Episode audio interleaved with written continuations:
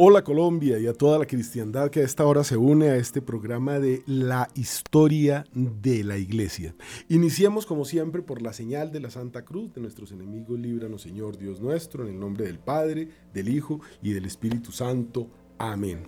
En este momento, en un día bellísimo en Bogotá, en el hemisferio sur, en Colombia por lo menos, la Navidad siempre está llena de esta luz tan hermosa, tan especial, y es que estamos en año nuevo. Les estoy deseando este año nuevo cristiano que empieza con el adviento, que es el año nuevo católico. El año católico regular termina con Cristo Rey, la fiesta grande de Cristo Rey del universo que vendrá en gloria a juzgar a vivos y muertos y el año vuelve y comienza con su nacimiento, porque toda la historia de la humanidad, el tiempo que contamos desde el nacimiento de Cristo son los años en los que estamos viviendo y todo el mundo los reconoce, año 2023, año 2050, año 2000, el año que sea después de Cristo. Contamos los años a partir de Cristo porque Dios es el motor de la historia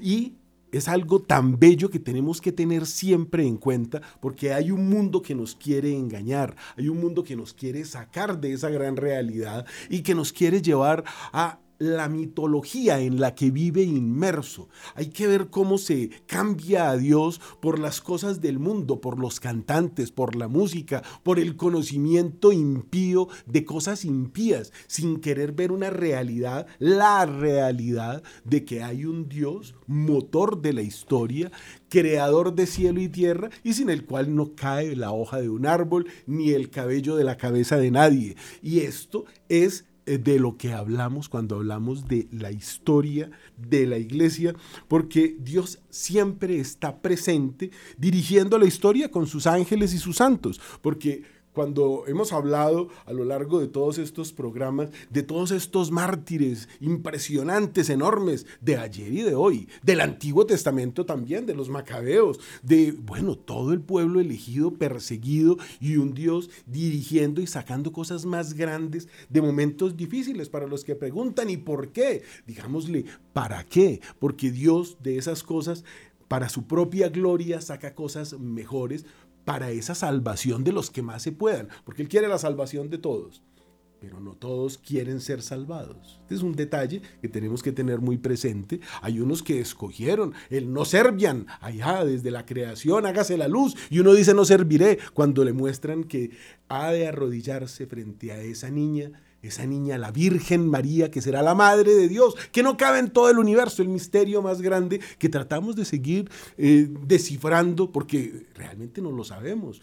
Conocemos hasta donde podemos, pero nos pasa como a Santo Tomás de Aquino, cuando veía a ese niño allá echándole agüita del mar a un huequito que hizo en la arena, cuando pensaba en ese misterio de la Santísima Trinidad, y va y le dice al niño, mijito, ¿qué está haciendo? Y no voy a echar el agua del mar en este huequito. Y él no dice, no, pero mire la extensión de ese mar, usted, ¿cómo, ¿cómo va a pensar que le va a caber el mar en ese huequito? Y el niño lo mira y le dice, pasa lo mismo con tu mente, ¿cómo vas a pensar entender la grandeza de un universo, de un Dios que lo hace todo y se encarna para que tú te salves? Porque si no hay nadie más sino tú y yo, Dios volvería a dejarse crucificar por ese amor que nos tiene a ti y a mí. Pero si se salvan más, mejor. Ese es el amor de Dios. Esa es la historia, porque cuando hablamos de historia, lo único que estamos haciendo es tratar de explicar ese amor enorme, gigantesco que Dios nos tiene y que nosotros queremos echar como el mar en ese huequito. No nos cabe en la cabeza, pero tratamos de descifrar en estos programas este amor tan enorme y por eso nos tomamos la molestia de pensar en Dios y para qué hemos sido creados, para conocer a Dios, amarlo y servirlo. No hay nada más. ¿Que para qué la vida? ¿Que para qué? Señor, para conocer a Dios, amarlo y servirlo. Si usted lo hace, se salva y se va con él al cielo. Si no, se condena y se va para el infierno. Si no quiere creer, no se preocupe. Cuando llegue al infierno, allá se convierte, ya será muy tarde. Esto es muy simple. Dios es puro amor.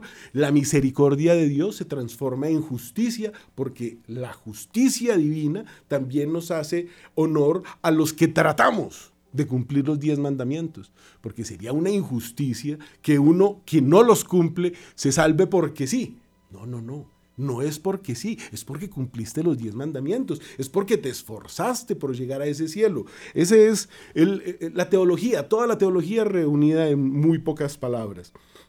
Entonces, eh, devolvámonos un poquito a algo que es muy importante tener presentes y que sepamos cuando hablo de historia de qué estoy hablando. Cuando tú recibiste, si eres viejito, porque hace más de 30 años que ya no se enseña a nadie quién es, no se enseña historia en todo el mundo. Parece absurdo lo que estoy diciendo, es una realidad mundial. Si tú no sabes quién eres, si tú no recuerdas, eso se llama Alzheimer, si no recuerdas el nombre de las cosas, ¿cómo quedas? Pues hay un Alzheimer social creado a propósito por los gobernantes impíos de este mundo para que tú no sepas quién eres y así te condenes. Historia es el nombre dado a la intervención directa de Dios en la vida del hombre, mire lo fácil, cuya fuente documental primero es la Biblia, después la tradición, los tres pilares de la Iglesia Católica, Biblia, tradición y magisterio, recopilación de los hechos de la Iglesia, como decir los hechos de los apóstoles, la historia de los santos. Esto es la historia. Toda la historia es historia sagrada, porque no podemos decir que hay historia que no sea sagrada, porque esto es sagrado, la creación de Dios es santa, que hay unos que se condenan y que hay demonios, claro, pero esos ya tienen su lugar de fuego, de fuego, como dice el Apocalipsis, allá para Satanás y sus cómplices. Allá para ellos está creado el lago de fuego. Ellos ya están condenados y quieren que algunos se condenen, por ejemplo, dejando de, enseñarles la historia. Entonces toda la historia es historia sagrada, pues no hay hecho ninguno que no refleje la intervención providencial de Dios tendiente a la salvación del hombre. Dios te llama permanentemente en todo lugar, en cada ocasión, de las formas más diversas. A veces uno ve que caen las flores de un árbol en el camino que está eh, siguiendo. Es el Señor eh, eh, soltando coronas de laureles, por llamarlo en términos antiguos, porque te has portado bien. O vienen los relámpagos y cae un rayo al lado tuyo. También es el Señor diciéndote, cuidado, vas por mal camino. Pero nosotros ya no queremos escuchar eso, nosotros ya no entendemos el milagro, ni queremos creer en el milagro. Y el milagro sucede desde que sale el sol. Dios empieza con las alboradas hermosísimas, cuando termina ese frío impresionante que precede a estos días bellísimos de la Navidad, ese frío nos está hablando de la diferencia que hay entre el cielo y el infierno nos está mostrando que después vendrá ese amanecer, que saldrá ese sol y llueve sobre buenos y malos y sale el sol sobre buenos y malos. O sea, la misericordia de Dios, Él lo que da, no lo quita. Entonces, pues primero eh, es narrada toda esta historia en eh, los libros del Antiguo Testamento que de una forma muy bonita nos explican todo. Eso se llama prefiguración en muchísimos de los eh, eh, hechos y eventos de la historia narrados, como por ejemplo las plagas de Egipto. Así se van a presentar después. Lo que fue será, lo que pasó volverá, dice el libro del Eclesiastés. Y esa es la Biblia, porque es profecía e historia. Dios nos habla de una forma tan perfecta. Nadie nunca ha podido escribir una parábola. La palabra que Dios eh, dijo inventada en ese momento por el propio Dios, sigue teniendo un efecto multiplicador a través de la historia y te habla directamente a mí, cuando eh, a ti y a mí, cuando él la pronuncia estaba pensando en nosotros. En ese momento tiene un significado, pero a medida que pasan los siglos, adquiere un nuevo significado para el momento histórico en que se da. Eso solo lo puede hacer Dios. Hay gente que puede escribir historias, puede escribir novelas, puede inventarse mentiras y cuentos y todo lo que uno se imagine, pero la palabra de Dios es como la lluvia que cae y nuevamente germina porque no llega a la tierra sin fertilizarla. Esto es muy bello y esa es la historia, nuestra historia, tu historia y la mía, la historia de la salvación. Entonces, por eso hablamos de historia acá. Sin historia realmente nos quedaríamos en nada. Entonces, luego viene el Nuevo Testamento con los cuatro evangelios, los hechos de los apóstoles que continúan hasta nuestros días. Los apóstoles nunca se acabaron. Esto es un apostolado lo que yo estoy haciendo, tratando de comunicarte la palabra de Dios, que se hace además en todas las iglesias, todos los ministros de Dios, los sacerdotes están llamados a lo mismo, los obispos, los cardenales, toda la iglesia lo que ha hecho a lo largo de la historia es contar la historia sagrada. No hay nada más importante que tú debas conocer. Y si se la impides a tus hijos, si no le cuentas la realidad, porque esto es una realidad, mitos y leyendas, las novelas que puedes ver, todos los libros que te puedas leer, eso sí son mitos y leyendas, pero la historia sagrada, la historia sacra, es una realidad demostrada de todas las formas posibles. Que es un mito que Cristo ha muerto en la cruz, ya hemos hablado de eso, y la oscuridad de crucifixión que se vio en todo el planeta, y el eh, terremoto de crucifixión que se sintió en todo el mundo registrado en todos los pueblos, con movimientos, bueno, no me puedo devolver a todo lo que hemos visto en todos los programas, voy a hacer un resumen largo de lo que tenemos que conocer que es a Dios, porque hemos sido creados para conocerlo, amarlo y servirlo como decía el catecismo del padre Astete, que la gente tenía que aprender de memoria y al final del año repetirlo y con eso se decía, este va a ser un buen cristiano o se decía, a este hay que ayudarle porque no ha aprendido completamente, porque esa es la misericordia, que tú te eduques para que te esfuerces por alcanzar ese cielo, ese cielo prometido, que puedes perder si no quieres alcanzarlo. Después de esto, pues viene toda la historia de la iglesia, no solo la primitiva, todos los padres de la iglesia de los que hemos hablado, todos estos santos mártires, estos santos reyes, bueno, hasta las diferentes historias de las diferentes nacionalidades, porque hay un ángel para cada país. Y la historia no solamente personal y de la familia, si tú no sabes de dónde vienes, pues te estás perdiendo una parte muy importante, pero esa es la historia sagrada, te dice exactamente de dónde vienes. Entonces la historia sagrada es desde el inicio de la institución que nos está mostrando una gran realidad que tenemos que tener presente y esta enseñanza se ha dado a lo largo de la historia en la primaria, la secundaria, la escolástica, en la vida de los santos, porque de hecho la iglesia siempre se preocupó a lo largo de toda la historia. Eso de que ahora es que hay colegios, mentira, las universidades las fundó la iglesia, los colegios, la palabra cátedra viene de catedral, allí era donde se enseñaba, desde el púlpito, pero también al lado de cada uno de los niños en la evangelización para la primera comunión. Siempre, siempre Dios poniendo, suscitando apóstoles para que haya un crecimiento espiritual de su pueblo. Eh, pero no solamente de los niños, también de los adultos. Hablé ya de la escolástica. La escolástica era ese conocimiento grande, ya que hablamos de Santo Tomás de Aquino, de además de conocer la historia, tratar de entenderla, no interpretándola como le provoque, sino en comunidad católica de creyentes comprender la palabra de Dios y tratar de encontrar esas cosas que fueron y que después serán, y lo que se desprende de la palabra de Dios. Esto fue tan lindo y tan poderoso porque Job nos habla de los movimientos de las estrellas, nos habla de las mareas de los males. La Biblia nos habla de todos los elementos de la naturaleza que después son estudiados por la iglesia, se descubre cómo funcionan y eso se enseña a las universidades y colegios gratis porque la universidad desde que la tuvo la iglesia fue gratis, hasta que llegó una revolución que se le robó a la iglesia todas las instituciones de enseñanza, los hospitales, los hospicios, los orfanatos, todo esto que viene de los hermanos hospitalarios, pero todas las comunidades religiosas que se dedicaban a enseñar.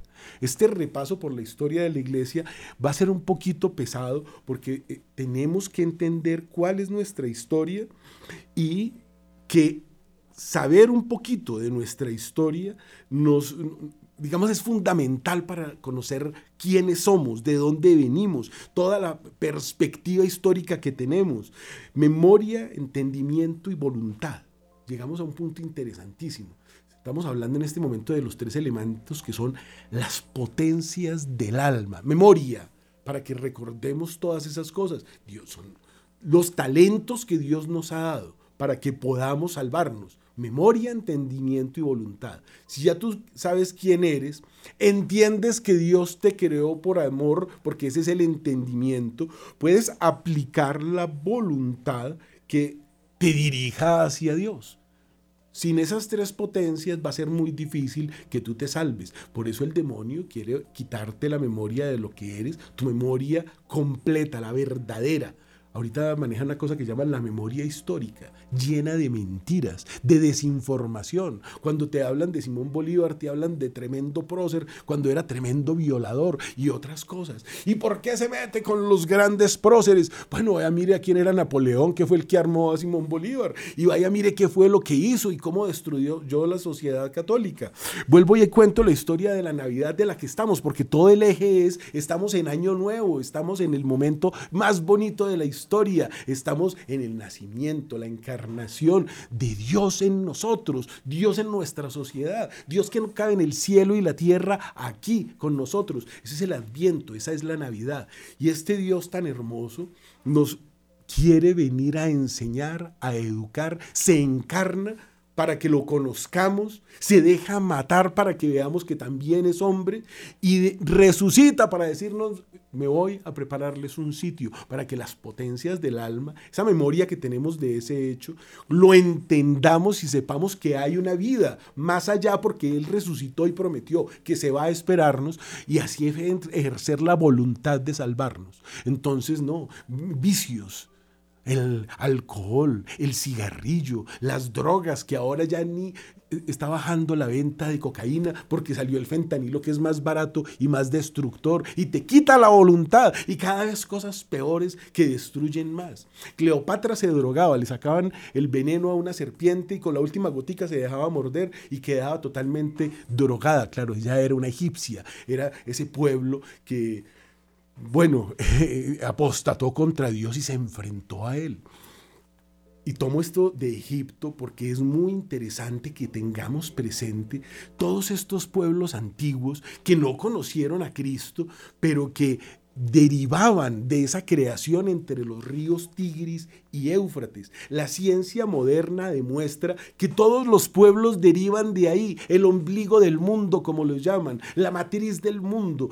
De ahí derivan todos. Unos se van a Oriente, otros se van a África, otros se van a Europa y van llegando, y lo hemos visto aquí en la historia. Cualquiera que estudie la historia tiene que reconocer estos hechos. De ahí la importancia. Fíjense que ya hay un saltico a lo que hablamos más concretamente, la llegada de los pueblos germanos, su conversión ¿De dónde salen? No, los asirios son destruidos como pueblo terrible que persigue al pueblo elegido. Eh, y huyen o no se quedan en los Balcanes. Hemos venido hablando de la llegada del cristianismo a los diferentes pueblos, cómo entró por los Balcanes, cómo llegó a Europa. Fíjense lo tarde, ya para el año 400 es cuando empieza con fuerza e, ese pueblo germánico a invadir Roma inclusive, a destruirla y se convierte a un arrianismo terrible que quiere acabar el cristianismo verdadero, porque es más fácil convertir un pagano que a un hereje. Entonces Satanás sabe eso y entonces suscita esas herejías, herejías terribles que han querido destruir la iglesia.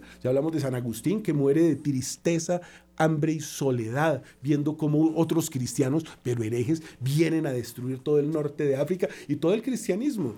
Entonces surge de un solo punto, la creación es en un sitio. Hay un lugar donde el hombre es creado, eso no hay ninguna evolución, eso son mentiras. Que no, que es que viene del África con Lucy, y que, pero si los asentamientos allá en África con Lucy no tienen más de 4 mil años, de no, 5 mil años, y de no, 120 mil años. No, hace 6 mil años hay asentamientos en Mesopotamia. Allá está la torre de Babel que hizo Nimrod, que después se fue a Egipto, que fue lo que me trajo a esta digresión. Recordarles que ese Egipto, esas pirámides forman parte también de esa torre de Babel de ese querer llegar al cielo, porque había una ciencia infusa. Los hombres al principio, Adán podía vivir cuatro o cinco millones de años.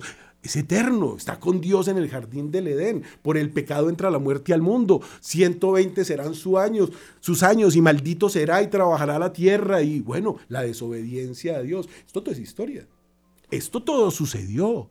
Y esto todo está demostrado con lo que les estoy diciendo, de este lugar entre los ríos Éufrates y, Tigris, Éufrates y Tigris, como dice la Biblia, donde está el jardín del Edén, los hombres se disgregan y se dispersan por el mundo, hablando diferentes lenguas. Hola, eso lo dice la ciencia, pero ya estaba escrito en la Biblia.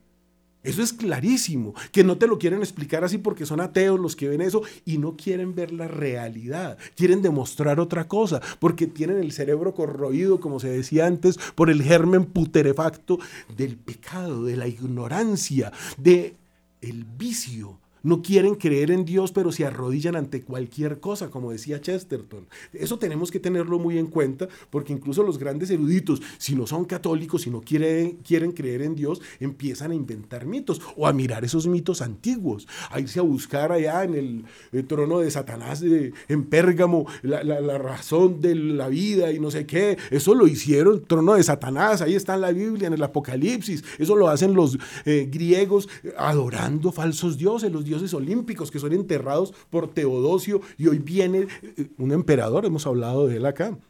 Entierran a los dioses paganos, se prohíben los dioses olímpicos, se termina con toda esa adoración olímpica y esos juegos que se revivieron hace 100 años. Entonces estamos volviendo al paganismo y ese neopaganismo tiene un precio. Está suelto Satanás y lo vemos con nuestros niños que ya no saben a qué baño deben entrar. Eso es lo que les están enseñando hoy.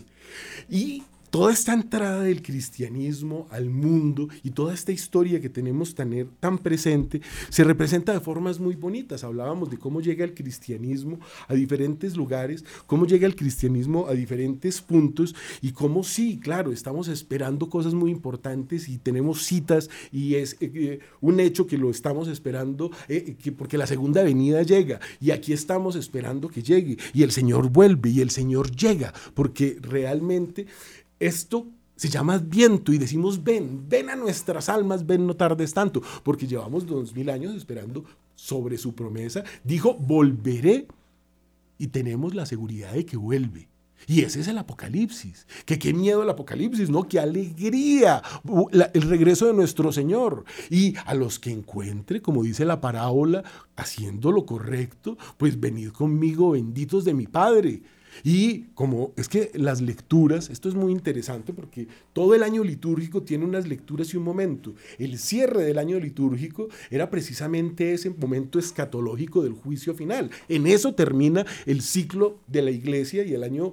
Eh, termina con las lecturas del juicio final, que son bellísimas. Así terminamos la lectura del domingo pasado y empezamos este ya con el adviento del que estamos disfrutando, pero todo eso son hechos que van a suceder, son prefiguraciones, son profecías de Dios que hizo cielos y tierra que son las cosas que tenemos que tener presentes. Entonces, este mismo mensaje lo han llevado a todos los rincones del mundo, todos los diferentes evangelizadores, que es el tema que veníamos manejando, pero que hoy se abre un poquito más porque es importante que entendamos en el contexto general todo lo que sucedió. Recordemos que San Bonifacio llega a esos pueblos bárbaros y los convierte. Bonifacio viene de Inglaterra, a donde había sido mandado José de Arimatea, que evangelizó todos esos pueblos de las islas terribles. La persecución contra la iglesia era impresionante. Estaba regida por una especie de Satanás. Los cainitas. Porque es que eso tampoco es un mito, Caín y Abel. No, no, no. Hay un pueblo cainita, hay un pueblo de Isida, hay pueblos terribles que han perseguido a sus hermanos para matarlos. Son, no son mitos, son hechos. Pues Bonifacio viene de donde se logran evangelizar estos pueblos del norte de Inglaterra, evangeliza junto con Santa eh, Walpurga, que se habla de la noche de Walpurgis, la noche en que Santa Walpurga expulsa a las brujas. Toda la historia de la humanidad, si tú la ves desde eh, la óptica y la realidad católica y no disfrazada como la quieren presentar. Eh, bueno, los, los, creadores de mitos, podríamos decirlo claramente, o los que quieren ver la realidad desde un punto de vista, como dirían, secularizado, o sea, no, no hay nada sobrenatural, no, no, no, pueden ver la realidad porque la realidad hay que verla desde arriba. Hay una cosa tan interesante, los edificios altos se escucha el ruido más fuerte. Todo lo que sucede abajo se escucha de una forma aumentada. Tú desde el primer piso no escuchas el escándalo que hay en tu cuadra. Si te vas al quinto o al 17 es peor. Si te subes a Monserrate o te vas al Cerro de las Tres Cruces o te pones en un lugar alto desde la Popa en Cartagena, eh, le damos la bienvenida a la nueva emisora. Los lugares altos permiten el sonido desde, ah, ¿cómo escuchará Dios desde la cruz las porquerías que suceden en este mundo? Es una metáfora, pero es una realidad también. Desde los sitios altos todo se escucha más y Dios está arriba. Entonces, eh, ya hemos visto todo este movimiento, como los, los, apóstoles, hablábamos de, San Andrés en los Balcanes, pero también recordábamos a Santiago Matamoros o Mataindios, porque Santiago no solamente ayuda en Europa contra los moros que destruían la religión, sino aquí en el Cusco se presentó en varias batallas terribles. Santiago, sí, el, el, el compañero de Jesús allá en el antiguo, en el Nuevo Testamento Santiago, apóstol que se va a España, se aparece después, siglos después, año 800, en la reconquista de España y se le conoce como Santiago Matamoros. Levantaba la moral a los ejércitos porque también hay que defenderse, porque existe algo sagrado, el sagrado derecho a la legítima defensa. Y en América sucedió con los caníbales, que no iban a permitir que sobreviviera la fe en el Cusco, y se apareció Santiago en un caballo blanco, con este mandoble, con esta espada larga, y ahí están los cuadros. No, que eso es un mito. Y entonces, ¿quién fue el que se apareció en medio de la batalla en ese caballo cuando iban perdiendo y ayudó a levantar no solo la moral, sino a derribar esos eh, indígenas que con su ídolo querían destruirlo todo, que no estaban desarmados, tenían espadas de obsidiana. La obsidiana es tan cortante, corta al extremo de que hoy se utiliza para hacer operaciones de ojo o operaciones de eh, cerebro, porque corta más que cualquier bisturí. Imagínense un hacha de obsidiana cortaba una cabeza con un pequeño movimiento, como el movimiento de San Bonifacio, allá en Alemania que con la fuerza de Dios derriba el trono de Thor, derriba el árbol de Thor y pues aprovechemos que es Navidad para decir que ese árbol al que adoraban estos hermanos se convierte en el árbol de Navidad, porque ahorita van a venir y te van a decir una mentira. Cualquier creador de mitos te va a decir que no, que fue un hereje el que inventó el árbol y que ese árbol representa la herejía. No, señor, es el árbol con el que se evangelizó a los pueblos germanos después de derribarlo porque lo adoraban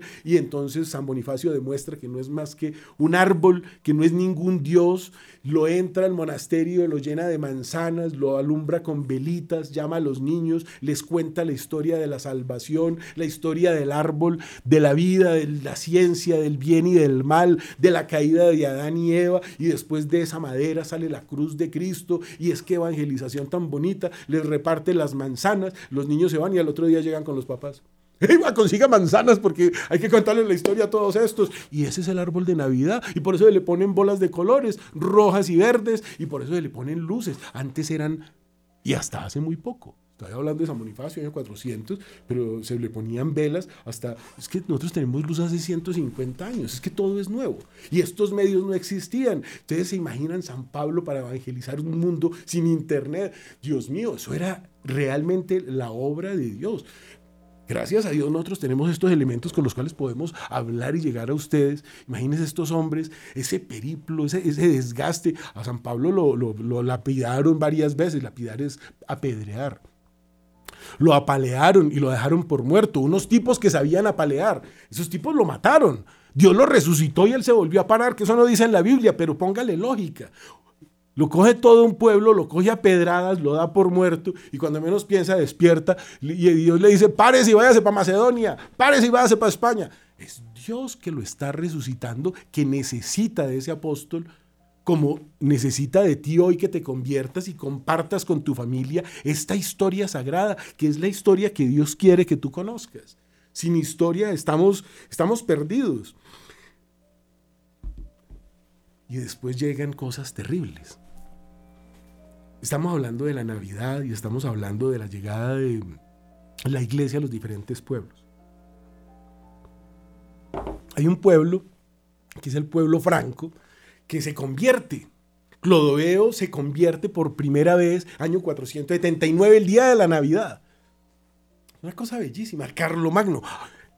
La conversión de los pueblos ha sido algo, pero maravilloso. Por eso es tan importante la llegada de cada uno de los apóstoles a los diferentes lugares del mundo. Por eso hemos hablado aquí de Santo Tomás que llega no solo a la India, llega a la China. Y en la China hay una montaña completa grabada con la llegada de Santo Tomás, con imágenes de la Virgen. La descubren hace unos pocos años porque los budistas persiguieron el cristianismo, lo han perseguido dos mil años. Y a los sacerdotes que encontraron eso los tienen en la cárcel. Algunos elementos, fotos, toda la historia completa, pues se salva. Alguien subrepticiamente la saca y la conocemos y la tenemos hoy. Pero la habías escuchado por los medios. Santo Tomás estuvo en la India, la evangelizó y el budismo mató a todos los apóstoles.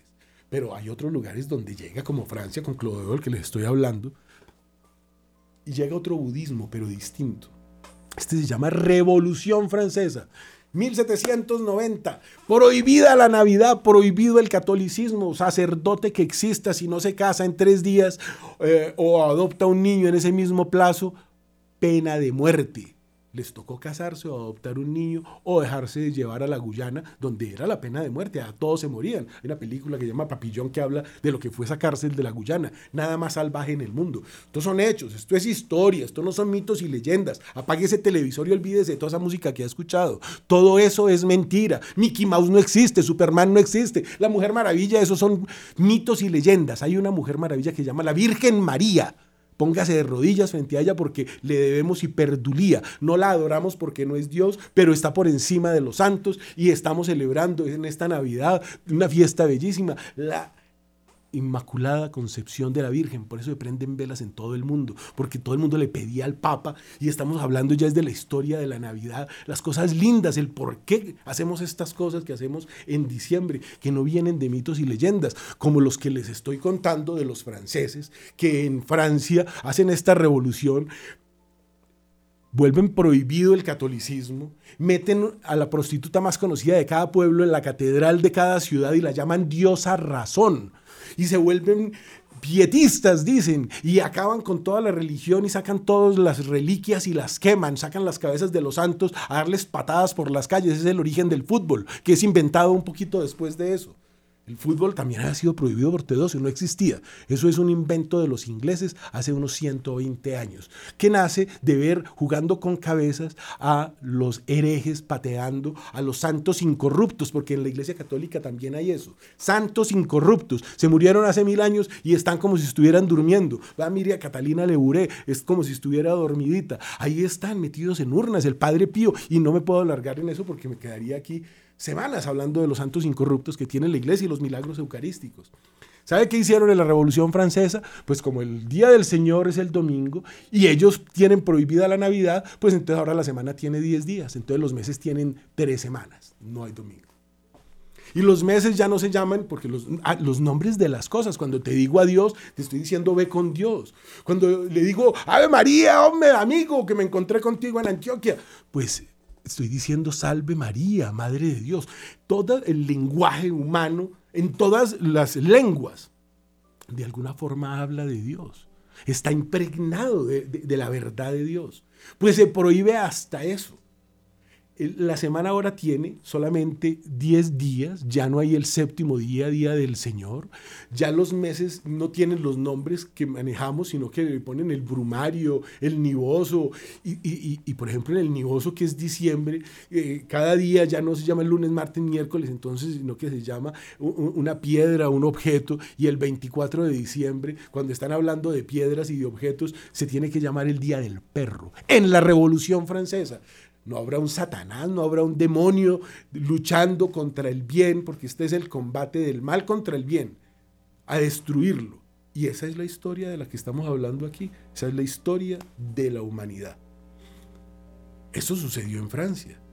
Eso sucedió con Napoleón, por eso les decía lo de las revoluciones de América. Ese señor que hizo esas bellezas, pues vino aquí y también se expulsó la iglesia y se robaron todos los bienes de la iglesia y se violaron a las monjas. Vaya, mire la historia en toda América. Lo que hicieron en Venezuela, con toda, o sea, pero estamos hablando de historia de la iglesia, no nos salgamos de esto.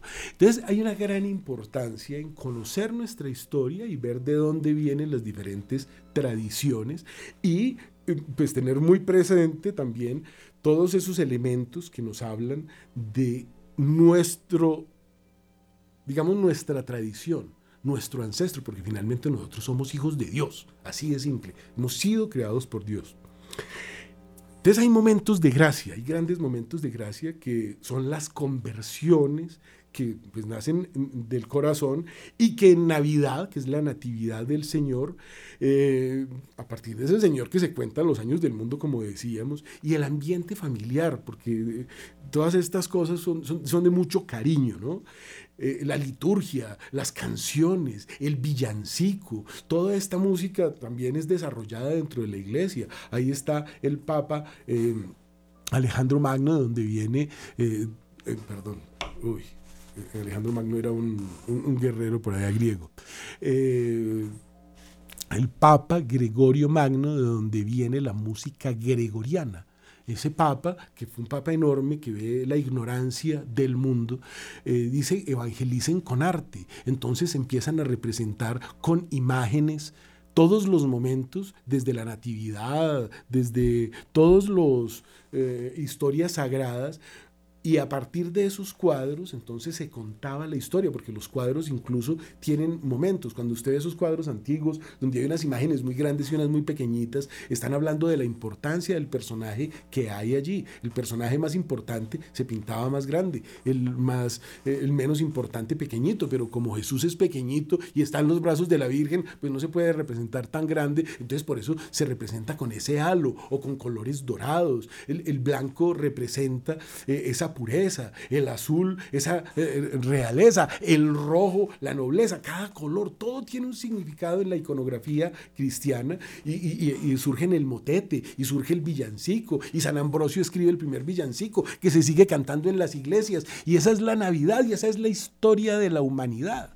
Entonces ya sabemos la historia del árbol de Navidad, ya sabemos la historia de la música navideña. Un papa manda evangelicen con arte, pero ya antes de que él mandara en las catacumbas de Priscila o si miramos eh, cualquiera de eh, esos lugares de, en, Israel con esas persecuciones tan horribles, allá en esas cuevas también está representado el nacimiento de nuestro Señor. En toda la historia representa ese momento tan grande donde un Dios que no cabe en el universo se encarna, pero en el año 1200 llega a San Francisco. San Francisco va a Tierra Santa, convierte a eh, un descendiente de Saladino, un asesino terrible que como tienen una ley que dice que el que se convierta al cristianismo hay que matarlo, la Sharia, entonces dice, yo me convertiría, pero si todos fueran como Francisco, dando a entender que sí, que él acepta el mensaje, pero que tiene miedo de que algo le suceda. Y da las llaves del Santo Sepulcro que siguen manejando los franciscanos hasta nuestros días y entrega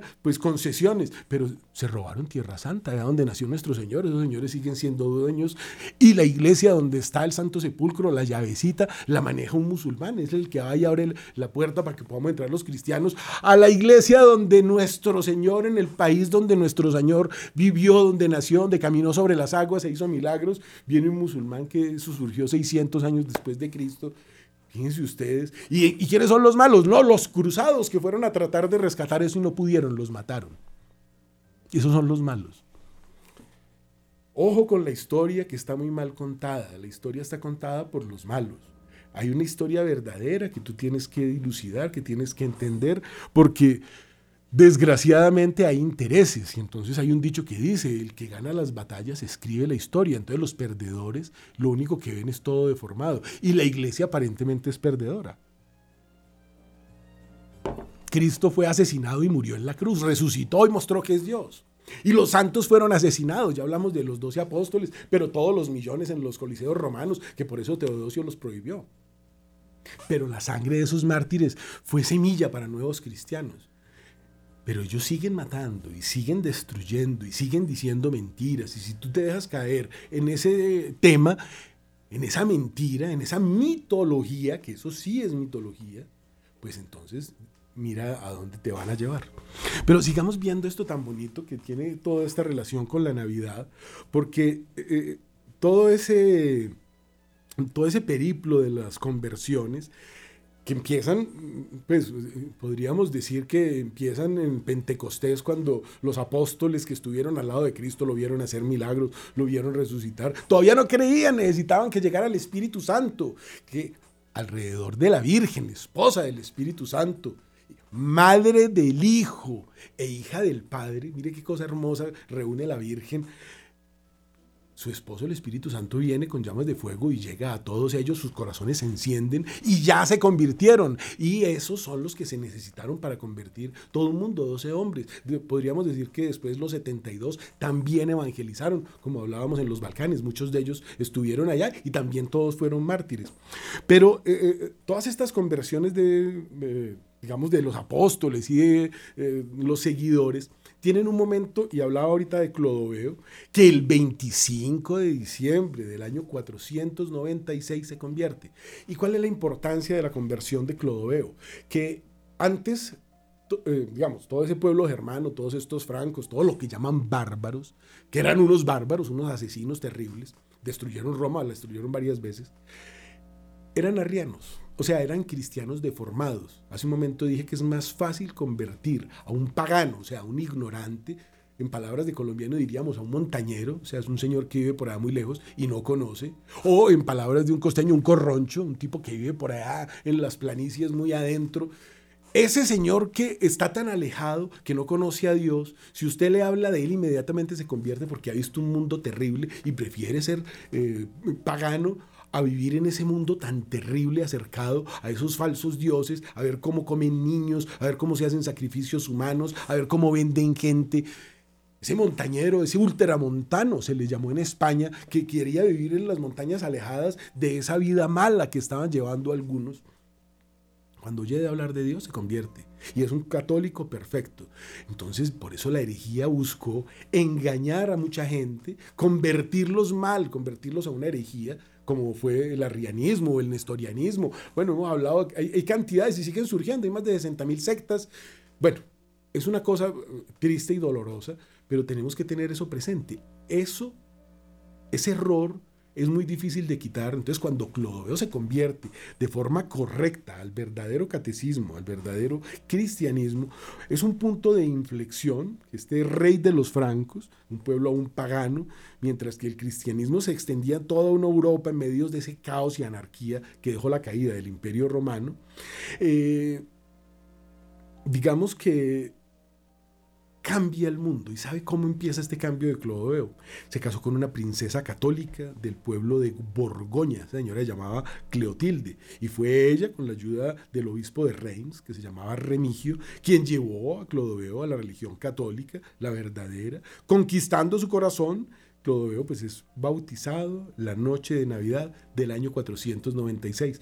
Y es que toda esta historia de la Navidad, incluyendo lo que les decía ahorita, de eh, todas estas representaciones de Cristo en las catacumbas de Priscila o en, las, en todas las catacumbas del Imperio Romano y en todos los sitios donde tuvieron que esconder, incluyendo eh, eh, África e incluyendo Oriente Medio, representaron siempre el nacimiento de Cristo, hasta que llega como les estaba contando la historia, eh, Francisco de Asís no logra convertir a este musulmán, pero logra encontrar algo más importante. Encontró esta forma de representar la Navidad. Entonces dicen que San Francisco se inventó el pesebre, porque claro, los malos siempre tienen que dañar todo. No, Francisco fue a Tierra Santa, cumplió su labor, fue un cruzado, fue un cruzado en esa guerra. Un cruzado en la guerra. Con la cruz de Cristo fue a convertir a los paganos convirtió a muchos, pero no pudo convertir al más importante públicamente porque lo mataban. Logró grandes concesiones, hizo muchas cosas, pero de la que más recordamos en esta Navidad es que trajo el pesebre, no porque se lo hubiera inventado, sino porque lo encontró y dijo esto tenemos que hacerlo también en Italia. Entonces llega Perugia y llega a todas estas zonas de Italia, centro, sur Italia, y empieza a representar nuevamente el pesebre que vuelve a tomar esta vida, vuelve a encontrar esta alegría representada desde antiguo en las catacumbas y por eso hacemos el pesebre o el nacimiento o el Belén, como dirían en España. La importancia de estas imágenes, la importancia de nuestra historia de recordar los momentos grandes. Dios que no cabe en el universo nació de una mujer. Y eso está en la Biblia, en el Antiguo Testamento. Cuando llegaron los reyes magos, que no eran cualquier espatinchados, eran reyes. Y les dicen magos, en inglés se dice wise men, hombres sabios. Estos hombres, como miraban el cielo, miraban las estrellas, querían elevarse a Dios, ven una estrella que los lleva, los dirige. Y viene Herodes y dice, ¿y dónde dice eso? Y fueron los eruditos y abrieron la Biblia y dijeron, no, pues mire, aquí en Isaías 7:14 ese libro es Antiguo Testamento, ese era el que manejaba todo el pueblo antes de Cristo, la vulgata que fue traducida allá en Alejandría, ya hemos hablado de eso. Aquí dice en Isaías 7:14 que nacerá de una virgen grávida, o sea, de una virgen, no una muchacha, una joven, una pelada, una sardina, no, una virgen. El Señor por eso os dará una señal. Nacerá de una virgen. La virgen es virgen. El que niegue que es virgen tiene que empezar por negar a Dios que la escogió a ella. ¿Por qué? Porque Él es Dios, porque le plugo, es su voluntad la voluntad de un Dios, demostrarnos que es Dios naciendo de una virgen, primer milagro. Bueno, ya había el de la Anunciación y otros detrás, pero ese es un milagro que tan no se acepta que lo niegan y por eso la Navidad va en declive en el mundo entero. Ese ataque contra la Navidad, esa destrucción de las catedrales, esa destrucción de las imágenes, esa destrucción... Están destruyendo el cristianismo. Eso es mandado por el mismo Dios que mandó a poner en el arca de la alianza dos serafines o dos querubines eh, eh, hechos en oro batido y que mandó a decorar el eh, Santum Sanctorum, o sea, el templo de Salomón las imágenes de la creación. Dios manda poner imágenes. Dios nos crea a su imagen y semejanza. Y estas imágenes son ese pesebre que trae San Francisco. La cuna del pesebre la había traído San Jerónimo. Estaba allá en la... Esa catedral se construyó. Santa María la Mayor se construyó alrededor de la reliquia del pesebre. En el 2019 lo regalaron, ya no está en Roma. No se sabe ni dónde está, no se sabe qué hacen con eso. Eso están haciendo con la iglesia las reliquias, ahí están todos los tesoros de la iglesia, estos son realidades. Y tenemos el pesebre. Y tenemos esta belleza de alegría de recordar al creador del universo, que Herodes, muerto el miedo de ver esos tres ejércitos tan grandes, que yo que lo iban a tumbar, que lo iban a derrocar, que le iban a quitar su poder, se humilla prácticamente entre ellos y les dice, vayan, adoren ustedes y me dicen dónde es para yo también ir. Un asesino, ¿no? El Señor les explica a los reyes que se van por diferentes caminos. Esos reyes venían con ejércitos, venían con... Pero imagínese usted un rey, si usted se va solo por un camino hoy, que hay policía y todos los controles, en esa época no había nada. Un rey tenía que salir con un ejército para que lo defendiera, porque había mucha gente que quería quitarle su reino, pero también por los solos trajes que llevaba, los caballos, los camellos, todos los elementos, la riqueza de un rey que se humilla frente a ese niño dirigido por Dios mismo a través de la, de la estrella. Agüita. ¿Y dónde van a ser? En Belén, Efratá, dice aquí en la Biblia. Todo dice en la Biblia. Y el Señor cuando ya creció dijo, escudriñad la Biblia. Ella habla de mí. Y se lo repito nuevamente, escudriñad. Tú, escudriña la Biblia. Ahí está toda la historia sagrada. Ella habla de Jesús, Dios que no cabe en el universo.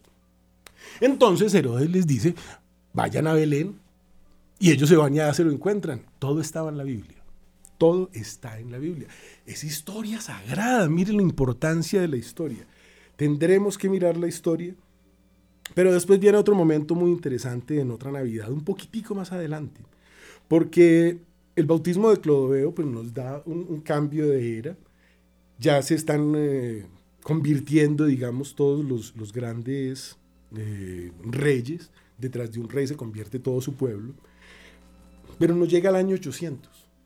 En el año 800, todas las tribus bárbaras reunidas alrededor de Carlo Magno, santo, canonizado en el año 1165, se convierten y tiene que ir la fuerza de la espada. Tiene que ir Carlo Magno a convertir a los herejes ya no tan suavecito, no es solo hablarles, y, surgen los dos poderes, que esto es muy importante y con esto termino, el tiempo ya no nos va a dejar hablar más de la Navidad, pero creo que este repaso por la historia completa de ayer a hoy. Incluso podríamos hablar del pesebre que utilizamos aquí en Colombia o de las posadas que se viven en México o del Simbangabi que viven en las Filipinas. Recordemos que había un rey, Carlos V, cuyo hijo se llamaba Felipe y el nombre de su hijo Felipe le puso Filipinas a esas islas.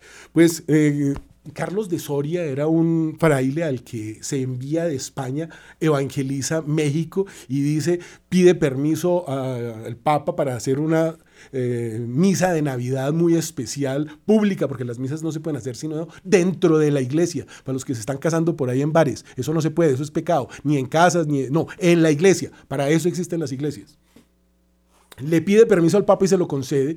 Y esas son las posadas, que como es para todo el mundo, pues tiene que hacerse afuera, no caben en la iglesia, se hace en el atrio y ahí asiste todo el mundo. Pero los nueve días anteriores vienen unas oraciones, eh, venimos en la Virgen y San José pidiendo posada y tocan la puerta, una cosa hermosa. Diego de Soria. Pero después se viene para Sudamérica y aquí en Colombia queda esa novena que nosotros seguimos de esa forma tan hermosa, que fue escrita aquí en Colombia. Es una hermanita, Antonia Zamperla, que la escribe del Colegio de la Enseñanza, que es una cosa tan hermosa. El obispo de Quito, ella, eh, digamos, escribe los gozos, él les escribe esas lecturas. O, bueno, se, sabe, uno se sabe la novena de su país. Esto es una cosa muy hermosa. Eso no existe en otros lados. En México tienen las posadas, nosotros aquí tenemos la novena, ya la tienen en México, en, en Venezuela y en el Ecuador. Y en las Filipinas, y el camino, porque después a Diego de Soria lo envían a las Filipinas y tenemos esta puesta en común estos tres pueblos de ese imperio donde nunca se ponía el sol y allá hacen el camino a la iglesia y también hacen unos envuelticos de arroz y cada uno en su pueblo y en su alegría prepara unas comiditas especiales y es algo tan hermoso. Y eso todo se da y la historia nos cuenta cómo Carlomagno se convierte, todo su pueblo se convierte, defiende la fe, Sacro Imperio Romano Germánico, se salva del Islam porque lo detiene o lo expulsa, España logra eh, recuperar su, dominio sobre sus territorios que habían sido tomados por el Islam en el 600, 1492, una santa, la santa reina de España, Isabel la Católica. No la van a dejar canonizar, pero es santa y llega la Fe América, y llega el Simbangavia a las eh, Filipinas, y llega la novena Colombia, y esta es la Navidad que tenemos que celebrar con esta alegría, sabiendo que Dios nos ama, dirige la historia y toda la historia de la humanidad creo que queda aquí resumida en este momento tan especial donde termina el año litúrgico que estamos esperando la venida de nuestro Señor en Cristo Rey, que va a juzgar el mundo y vuelve y empieza el año litúrgico en esta Navidad en la que tenemos que estar confesados. En la mayoría de los pueblos del mundo se recibe así la Navidad. Usted tiene que estar en gracia de Dios. Y la misa de Navidad es la misa donde usted tiene que ir a comulgar y estar en gracia de Dios. Dios ha nacido para nuestra salud y remedio. El domingo aprovechen, se confiesan y comulgan y estén listos. Estamos en Adviento, cuando empieza el martirio de Dios en el vientre de una virgen, porque Dios que no cabe en todo el universo se hace diminuto y empieza la pasión desde el momento en que se encarna. Pensemos cómo habrá sido difícil en el libro de Kafka eh, convertirse eh, un hombre en cucaracha. Es más fácil para un hombre convertirse en cucaracha como en Kafka que a Dios convertirse en hombre. La distancia es mayor el rey de los cielos y la tierra se encarna para que tú te salves, porque te ama. Feliz Navidad.